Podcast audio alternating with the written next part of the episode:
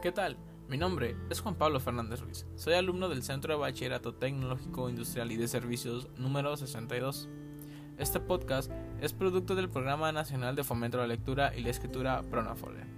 En este podcast les contaré un poco sobre Charles Pierre Baudelaire.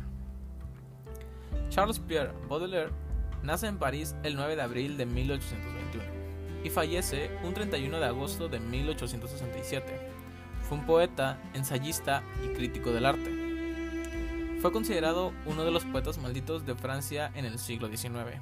Todo esto debido a su vida bohemia y vida llena de los excesos, y en general a la visión que daba del mal impregnada en sus obras. Se dice también que fue considerado el Dante de una época decadente. Fue el poeta de mayor impacto en el simbolismo francés. Su religión era el catolicismo, inculcada por su madre. Su lengua materna era el francés. El nombre de sus padres era Joseph Baudelaire y Caroline Opic. Fue educado en el Liceo Louis Le Grand, ubicado en el quinto distrito de París, esto en el centro del barrio latino.